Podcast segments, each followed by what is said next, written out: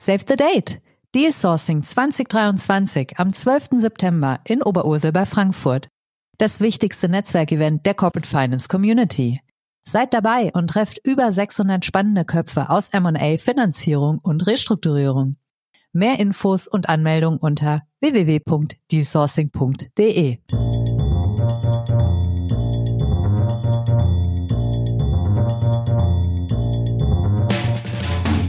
What's up Corporate Finance?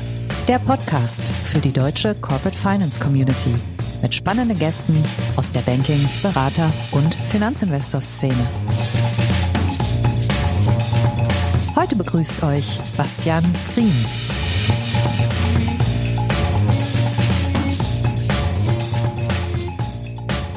Herzlich willkommen, liebe Podcast-Freunde bei What's Up Corporate Finance. Ich bin Bastian Frien und ich bin heute euer Gastgeber.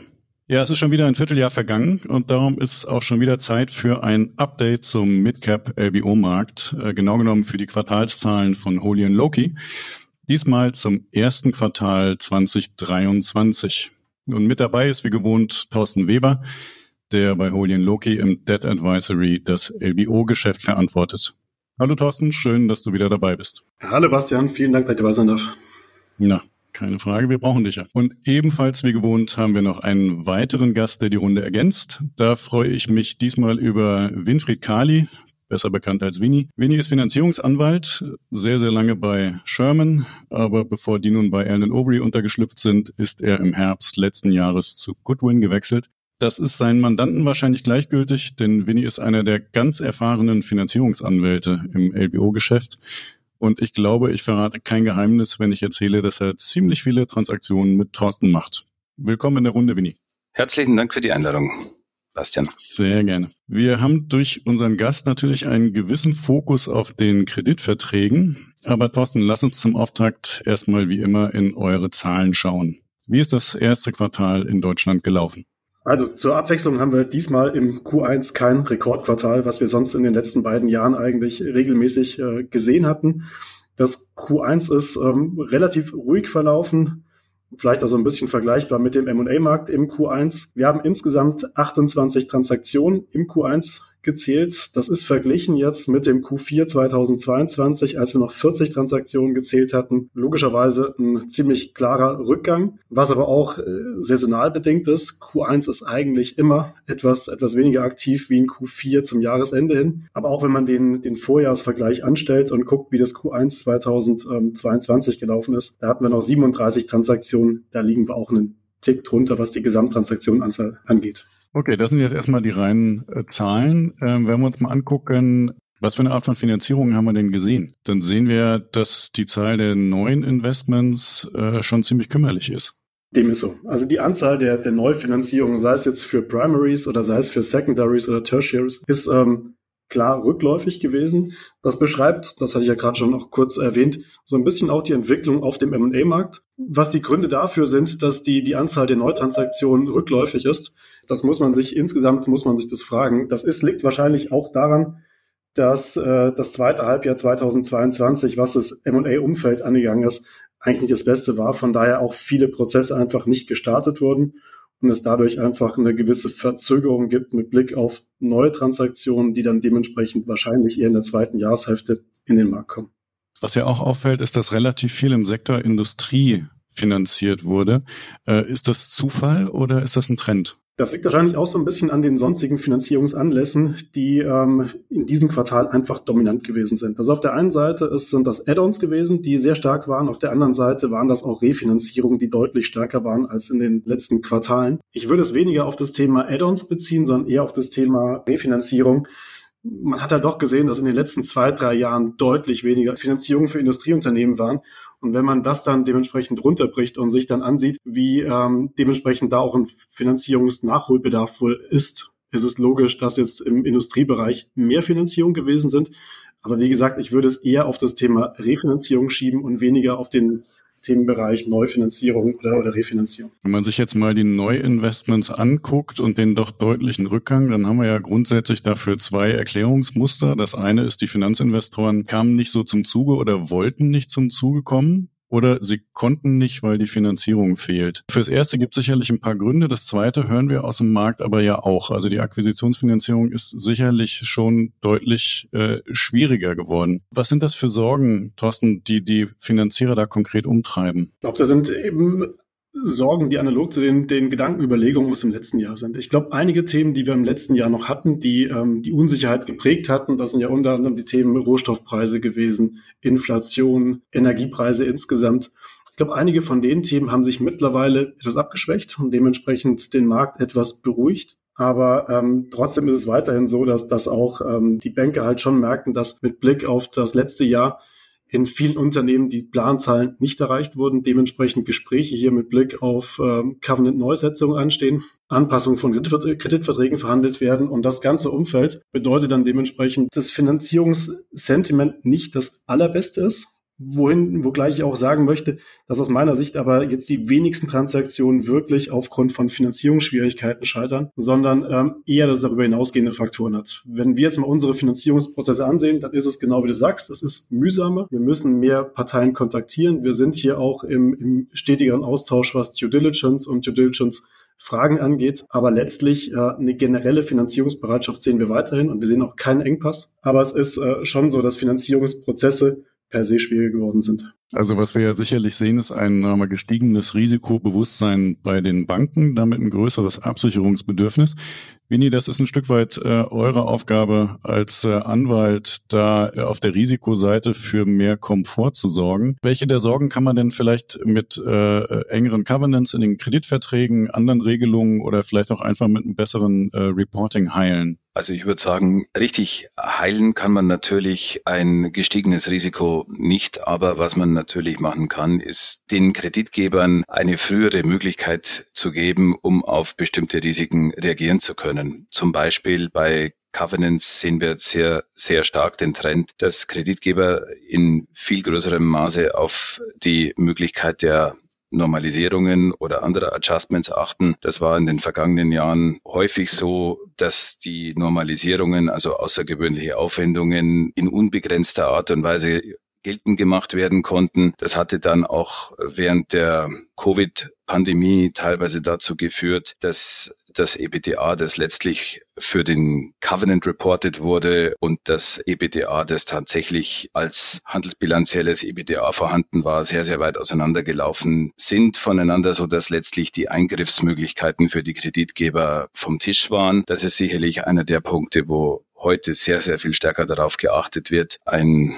vielleicht auf Neudeutsch Clean EBTA zu bekommen. Ebenfalls war es so, dass während der äh, makroökonomischen Schocks, die wir in den letzten Jahren gesehen haben, teilweise einfach auch zusätzlicher Liquiditätsbedarf entstanden ist, der durch ähm, verschiedene Baskets dann gefüllt wurde und auch das ist natürlich ein Problem für Kreditgeber, wenn am Ende des Tages Liquiditätsschwierigkeiten und Engpässe vielleicht nicht notwendigerweise mit Eigenkapital des Gesellschafters, sondern mit anderem Fremdkapital gefüllt wurden. Bei den beiden Punkten sehen wir eigentlich den stärksten Fokus, dass heute Kreditgeber stärkeren Augenmerk darauf werfen. Das ist ja ein Stück weit äh, durchaus wieder eine neue Welt für viele Finanzinvestoren, gerade die, die vielleicht noch nicht äh, ganz so lange im Markt unterwegs sind. Ähm, haben die sich schon an diese neuen Anforderungen gewöhnt oder versucht man noch an dem alten festzuhalten? Also unsere Erfahrung kann wir jetzt nicht kann man nicht pauschal sagen, dass sich die gesamten Konditionen in den äh, Dokumentationsstandards geändert haben, sondern dass es eine sehr, sehr heterogene Kreditvertragslandschaft geworden ist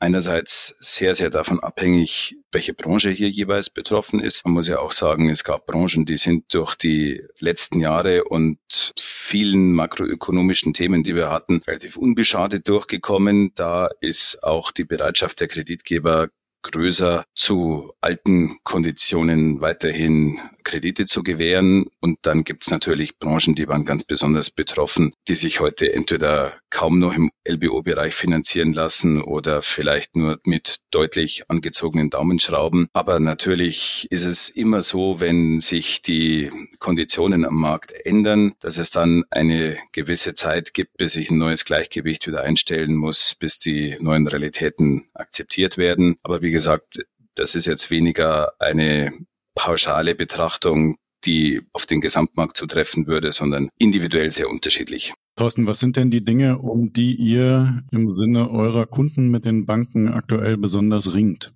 Also ich glaube, wesentliche Themen, mit denen wir ähm, sehr stark beschäftigt sind, sind logischerweise neben dem Pricing und Finanzierungsvolumen, was ja immer die Hauptdiskussionspunkte sind, sind schon die Adjustment-Möglichkeiten. Das sind schon auch die Themen Financial Covenant Headroom. Das ist aber auch dann geschäftsmodellabhängig und auch jetzt abhängig davon, was wirklich die Ziele des Investors sind, ganz stark auch die Regelungen zum Thema Permitted Acquisition. Also sprich, wie man weitere Add-ons übernehmen kann und welche Regelungen es auch dafür gibt mit Blick auf einen Leverage Uplift, den man mitnehmen kann. Das ist schon sehr, sehr wichtig, weil wenn ich jetzt wirklich Buy and Build machen möchte, dann brauche ich auch Regeln im Kreditvertrag, die Buy and Build ermöglichen. Und das sind schon Themen, über die wir sehr, sehr stark sprechen.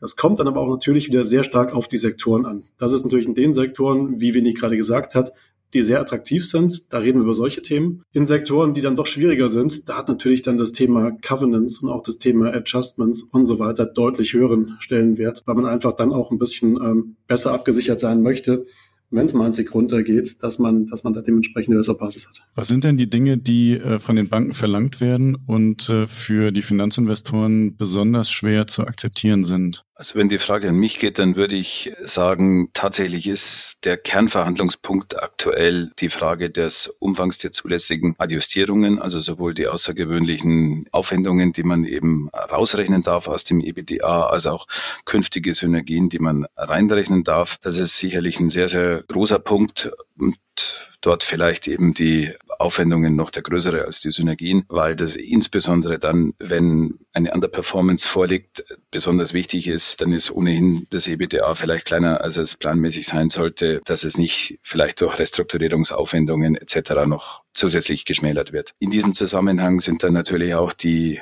Heilungsmöglichkeiten relevant, die Möglichkeiten, neue Gesellschaftermittel reinzugehen und diese dem EBDA zuzurechnen, die sind sicherlich auch kleiner geworden in den letzten 18 Monaten. Auch die Möglichkeiten, zusätzliche Verschuldung aufzunehmen, die ich vorher schon kurz skizziert habe, ist natürlich ganz, ganz wichtig. Wir sehen aktuell in vielen Situationen, dass wir zwar vielleicht einen gewissen Rebound des EBDA hatten, auch Post-Covid und den sonstigen Themen äh, Lieferketten, Inflation, aber dass die Unternehmen einfach über diese Zeit Cash verloren haben, der eigentlich planmäßig erforderlich gewesen wäre und jetzt kommt dann natürlich auch noch das Thema Zinswende dazu. Da haben wir teilweise einen Schuldendienst, der sich jetzt verdoppelt hat gegenüber manchen Planungsannahmen. Und dann gibt es in vielen Situationen eben auch einen zusätzlichen Finanzierungsbedarf. Und den zu decken ist natürlich immer wichtig, wenn man möglichst viel Flexibilität hat, zusätzliche Verschuldung aufzunehmen, Factoring machen zu können oder andere Möglichkeiten der Liquiditätsbeschaffung. Und über diese Möglichkeiten und Flexibilitäten wird natürlich aktuell auch sehr intensiv intensiv diskutiert. Siehst du denn, dass die Zinswende tatsächlich so wirkt, dass äh, Unternehmen durch die dadurch gestiegenen Belastungen wirklich in äh, akute finanzielle Schwierigkeiten geraten? Also ich würde es weniger auf die, ähm, jetzt nur auf die Zinswende schieben, aber es ist genau wie Winnie sagt. Ich meine, wenn ich jetzt aus ähm, einer Marge von vier Prozent und einem Euribor von null Prozent, was eigentlich in den letzten Jahren die Regel war, jetzt in, in ein Umfeld komme, wo ich vier Prozent plus drei Prozent habe, wo ich dann dementsprechend ja fast doppelt so hohe Zinsaufwendungen habe, dann vielleicht auf der operativen Seite auch manche Themen nicht so gekommen sind, wie sie geplant waren, dann bedeutet es logischerweise schon, dass ich irgendwo einen Shortfall an Liquidität, äh, an Liquidität habe und dass ich dementsprechend auch dann gucken muss, wie ich dann diese, diese Lücke ausgleiche. Von daher, ich würde es nicht sagen, dass es jetzt nur das Thema Zinsen. Es ist auch das Thema Zinsen. Es ist aber auch das Thema Zinsen, wenn ich eine neue Finanzierung mache, weil wenn ich früher einen Financing Case gestrickt habe, dann konnte der deutlich flacher sein bei einer Zinsannahme von 4 plus 0 oder 4 plus 1 Prozent, als das jetzt ist, wenn ich äh, dementsprechend jetzt fast die, die doppelt so hohen Zinsen habe. Das spielt speziell im Szenario mit, mit Debtfonds eine größere Rolle, weil im gleichen Rechenbeispiel, wie ich jetzt 4 plus 3 rechne, Senior Marge plus 3% Euribor, ist es in der Debtfonds-Welt schon, schon 7%. Marge plus, plus drei Prozent ähm, Euribor, was dann schon bedeutet, dass ich zehn Prozent jedes Jahr an, äh, an Zinszahlung habe, um dementsprechend die Finanzierungskosten erstmal zu decken. Ich würde vielleicht auch noch äh, sagen, dass wir in den vergangenen Jahren ja, glaube ich, eine Zinserwartung hatten, die bei vielen Finanzinvestoren dazu geführt hat, dass sie sich einfach dass einfach gar kein Zinshedging abgeschlossen wurde. Es war eigentlich auch üblich, dass ein Zinshedging nicht verlangt wurde von den Kreditgebern oder nur ähm, wenn ein bestimmter Euribor-Anstieg dann bereits eingetreten war. Und äh, das hat natürlich jetzt auch dazu geführt, dass bei vielen Unternehmen, wo jetzt vielleicht die Zinswende dann doch nicht in dem Ausmaß und in der Geschwindigkeit auch erwartet wurde, wir keine Absicherung haben. Und äh, jetzt ist natürlich immer die Frage, ob man sich zu dreieinhalb Prozent Euribor dann noch absichert, weil dann wird es natürlich auch nicht günstiger. Was ist denn, Winnie, der wesentliche Teil deiner aktuellen Arbeit? Sind das tatsächlich neue Finanzierungen, ob es jetzt Add-ons sind oder Neuinvestitionen, oder sind das tatsächlich Gespräche über bestehende Finanzierungen? Ich würde mal sagen, es ist ungefähr halb-halb. Glücklicherweise haben wir auch noch, sagen wir mal, zur einen Hälfte, äh, ich nenne es jetzt mal gesundes Geschäft, äh, wo entweder ganz neue Finanzierungen gemacht werden oder im Rahmen von Add-ons äh, zusätzliche Finanzierungsvolumina eben in den Kreditverträgen geschaffen werden müssen. Aber die andere Hälfte unserer Arbeit ist tatsächlich aktuell in äh, Portfoliounternehmen entweder Covenant Resets zu verhandeln oder auch wirklich teilweise sehr weitgehende Restrukturierungen. Also die Bandbreite ist hier sehr, sehr groß. Kannst du das noch mal ein bisschen in äh, Perspektive rücken? Also wie viel von äh, dieser Tätigkeit geht auf, ich sag mal, eher technische Verstöße gegen Regelungen im Kreditvertrag? Und in wie vielen Fällen geht es tatsächlich um ernsthafte finanzielle Schwierigkeiten? Also ich würde mal sagen, je nachdem, was du unter technischen Verstößen verstehst, also wenn es jetzt etwas ist, was nicht kreditmateriell ist, dann würde ich sagen, damit beschäftigen wir uns wenig. Also, dass jemand etwas mal gemacht hat, was er eigentlich nicht hätte dürfen und man holt sich dafür einen Wafer ein oder man heilt es irgendwie anderweitig. Ich sag mal, das ist ähm, ein verschwindender Teil unserer Arbeit. Das würde ich mal vernachlässigen. Also ich meine damit mit der Portfolioarbeit tatsächlich kreditmaterielle Themen, die gibt's zweigeteilt, einmal äh, mit Liquiditätsengpass und einmal ohne. Also einmal ist es ein reines Covenant-Thema. Da sprechen wir dann über die Aussetzung oder die Anpassung von äh, Financial Covenants. Und im anderen Fall, wenn in der Regel zusätzlich dann auch noch ein Liquiditätsthema dazu kommt, ist natürlich immer die Frage, wie wird diese Liquidität aufgebracht? Nur vom Gesellschafter und oder von den Kreditgebern werden Kapitalisierungsmöglichkeiten eingeführt, werden Tilgungen ähm, anders strukturiert, also sprich gestreckt oder gestundet. Das sind dann die Restrukturierungsverhandlungen, wo wir eben auch über Fresh Money sprechen. Wie erlebt Thorsten denn die Finanzierer in diesen Restrukturierungsverhandlungen? Und kann man das unterscheiden nach Banken und Debt Funds? Ich glaube, es ist schwierig. Also ich glaube ehrlich gesagt, das ist halt wieder ein People's Business. Das ist dann wieder einzelfallabhängig. Ich glaube, man kann auch kaum eine Restrukturierung oder kaum eine Anpassung von Konditionen mit der anderen wirklich vergleichen. Ich glaube, was zurzeit schon mal zu beachten ist, ist, dass wir eine Marktlage haben, wo wir auf der einen Seite schon, genau wie Winnie sagt, auf der einen Seite circa wahrscheinlich 50 Prozent auch von Themen sehen, die jetzt nicht so gut laufen, wo dementsprechend nachgearbeitet werden muss und wo dementsprechend Diskussionen stattfinden. Auf der anderen Seite aber auch 50 Prozent haben, wo doch neue Finanzierungen möglich sind und wo auch Interesse besteht von Debtfonds und von Banken auch Finanzierung zu begeben. Das ist natürlich ein Umfeld, wo sich auch die Parteien dann nicht beliebig darstellen können bedeutet aus meiner Sicht, dass man schon auch äh, sieht, dass ähm, wenn man Parteien zum Beispiel in einer Restrukturierung oder einer Anpassung der Finanzierung ähm, sieht und parallel dazu auch Gespräche zur Neufinanzierung äh, führt, sich die Parteien dann schon durchaus versuchen, anständig zu verhalten um dementsprechend auch bei den Neufinanzierungen punkten zu können. Aber es ist äh, ganz klar ein einzelfallabhängiges Thema. Es gibt äh, Finanzierungsparteien, die sich bei, bei manchen Regelungen und manchen Verhandlungen deutlich härter aufstellen als andere. Ich glaube, der große Unterschied zwischen einer Anpassung von Verträgen mit einem Debtfonds und mit einem Bankenkonsortium liegt einfach daran, dass man im einen Szenario einfach einen Gesprächspartner in der Regel hat, von dem man auch direkte Aussagen bekommt, die man vielleicht mag, vielleicht auch nicht. Im äh, Szenario mit einem, mit einem Bankenclub auf der anderen Seite hat man diverse Rückmeldungen, hat vielleicht auch diverse andere Kreditbeziehungen und hat dementsprechend äh, den Vorteil, dass man vielleicht mit Einzelnen vielleicht auch in andere Gespräche einsteigen kann. Den Nachteil aber auch, dass man immer dann irgendwo von dem Konsens der, der anderen Seite abhängig ist. Aber ich würde es jetzt weniger auf einzelne Parteien schieben, sondern eher so wirklich auf das Thema, dass halt jeder Deal auch ein bisschen anders ist. Also ich glaube, was Thorsten gerade gesagt hat, ist ein sehr wichtiger Aspekt. Diese typischen Restrukturierungsinstrumente, die dann am Ende des Tages im Worst Case, sage ich mal, vielleicht auch in Insolvenzplanverfahren münden, vorher vielleicht in einem Starux sind oder an anderen Systemen, wo man Akkordstörer irgendwie einfangen kann, die sind natürlich bei einer Mid-Cap Debt Fonds Finanzierung, wo ich in der Regel einfach nur einen Ansprechpartner habe, nicht relevant, sondern entweder ich einige mich mit dem oder nicht. Aber die Situation, dass ich mich mit fünf meiner Finanzierungsparteien geeinigt habe, aber einer macht nicht mit, die gibt's dort in der Regel nicht. Das sehen wir schon als einen großen Unterschied. Und dann würde ich aber vielleicht ergänzend noch sagen, dass wir bei den Debtfonds tendenziell schon eine etwas andere Verhaltensweise sehen als bei den Banken, weil hier vielleicht auch die Economics ein bisschen anders funktionieren. Ich glaube, für den Debtfonds ist es wahrscheinlich noch wichtiger, dass er kein Geld verliert und dass er auch in einer schwierigen Situation noch eine risikoadäquate Rendite erwirtschaftet und die Situation wie bei einer Bank, wo dann vielleicht das Engagement irgendwann mal in die Workout-Abteilung geht und die handelnden Personen dort vielleicht auch anders incentiviert ist, unterscheidet sich ein bisschen schon. Das würde ich jetzt als Beobachtung mal machen. Die Finanzierungen sind ja schon ähm, durchaus sehr unterschiedlich gestrickt. Äh, kann man beobachten, dass einige Finanzierungsinstrumente vielleicht etwas resilienter sind äh, aus Sicht des äh, Unternehmens als andere? Thorsten, vielleicht du mal.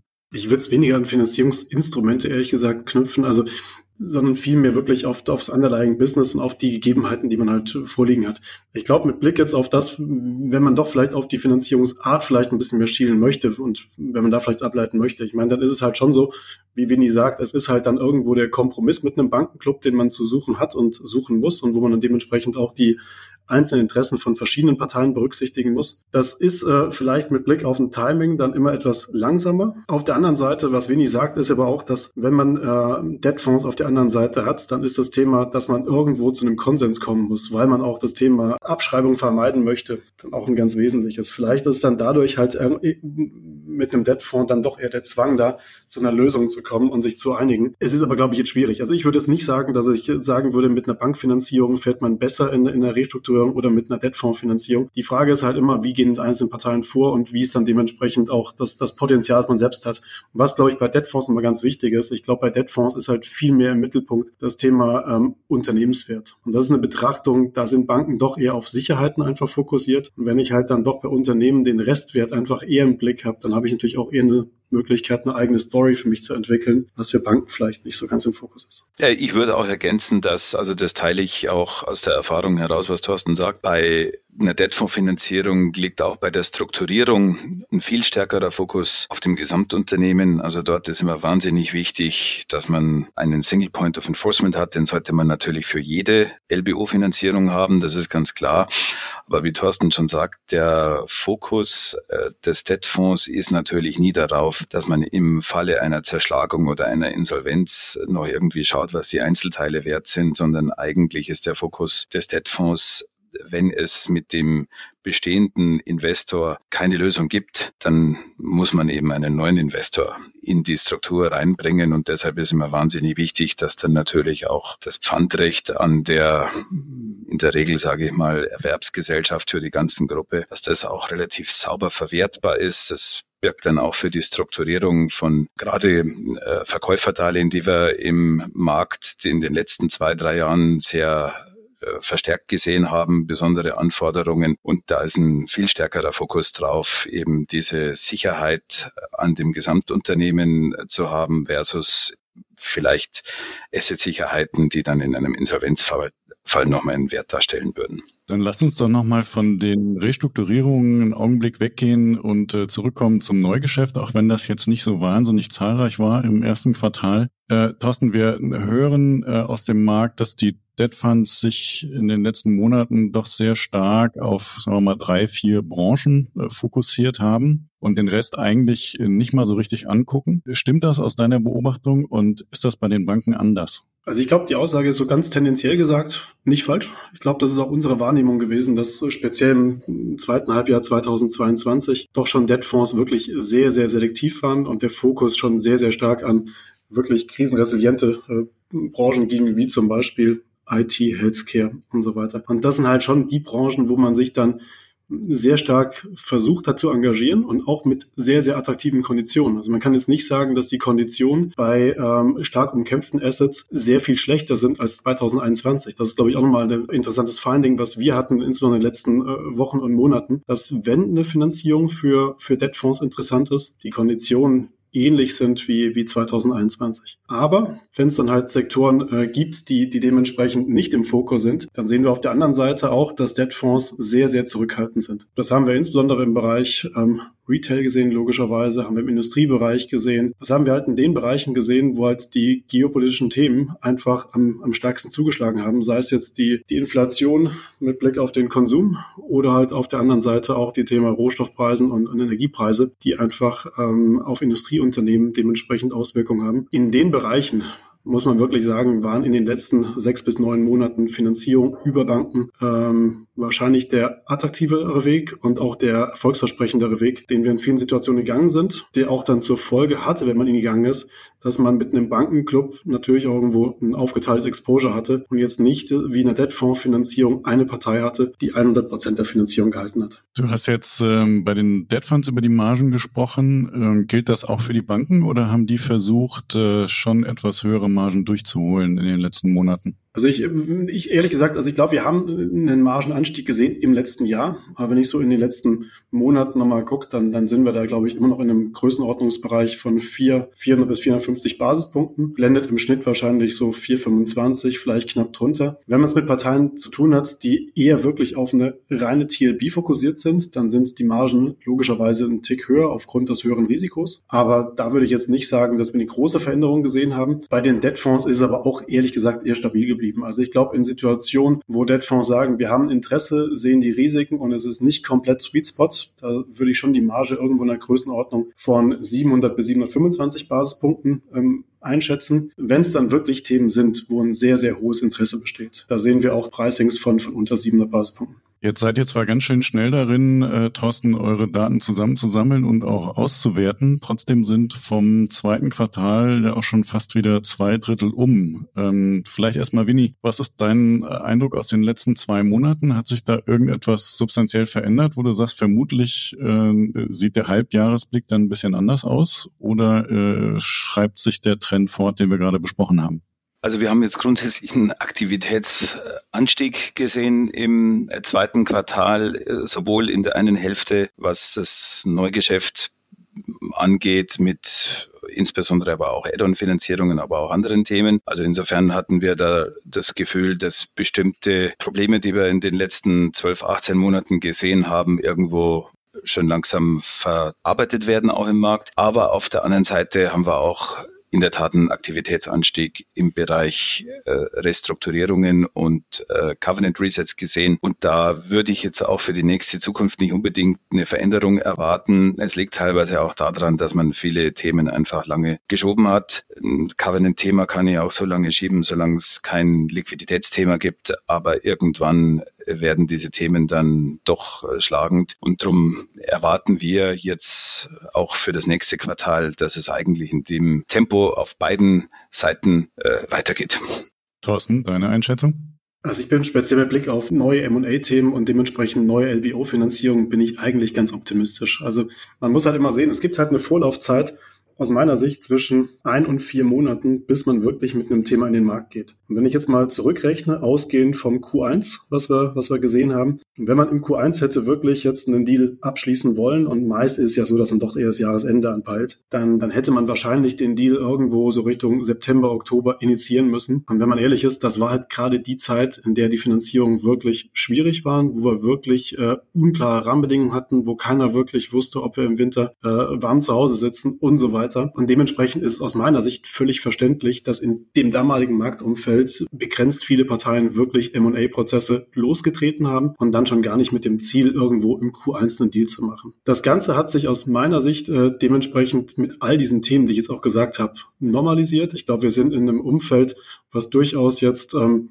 in, in vielen Bereichen verbesserungsbedürftig ist, aber was jetzt irgendwo auch, woran, woran wir uns alle gewöhnt haben auch. Und von daher würde ich schon davon ausgehen, dass ähm, mehrere Themen in den Markt noch kommen werden auf der M&A-Seite dieses Jahr und dass aber auch schon einige Themen im Markt sind, die attraktiv sind und die gemacht werden können. Also von daher, ich bin mit Blick jetzt auf die M&A-Entwicklung und auf die LBO-Entwicklung bin ich jetzt nicht wirklich negativ. Ich erwarte, und das war ja auch so ein bisschen die, die, die Einschätzung zu Jahresbeginn, durchaus ein, ein ganz gutes zweites Halbjahr, wobei man auch eins sagen muss. Ich meine, wir, wir sprechen hier davon, dass, dass der Markt ähm, eher rückläufig ist und die Zahlen jetzt nicht so gut sind. Ich glaube, man kann es einfach nicht auf, auf jedes Geschäftssegment beziehen. Wenn man sich so den Small- to Mid-Cap-Bereich äh, ansieht von wirklich kleineren Transaktionen, da sehen wir weiterhin eine recht hohe Aktivitätsanzahl. Wo es halt weiterhin dürftig ist, das ist halt bei den, bei den wirklich großen Deals, wo dann auch dementsprechend große Finanzierungsvolumina benötigt werden. Und im Midcap ist, glaube ich, die Marktlage schon deutlich besser, als es zu Jahresbeginn war. Das ist wohl so und Small and Midcap ist ja auch der Markt, über den wir sprechen und ich glaube, das ist ein Ausblick, den äh, viele Marktteilnehmer gern hören werden. Vielen Dank euch zwei. Das waren sehr interessante Einblicke,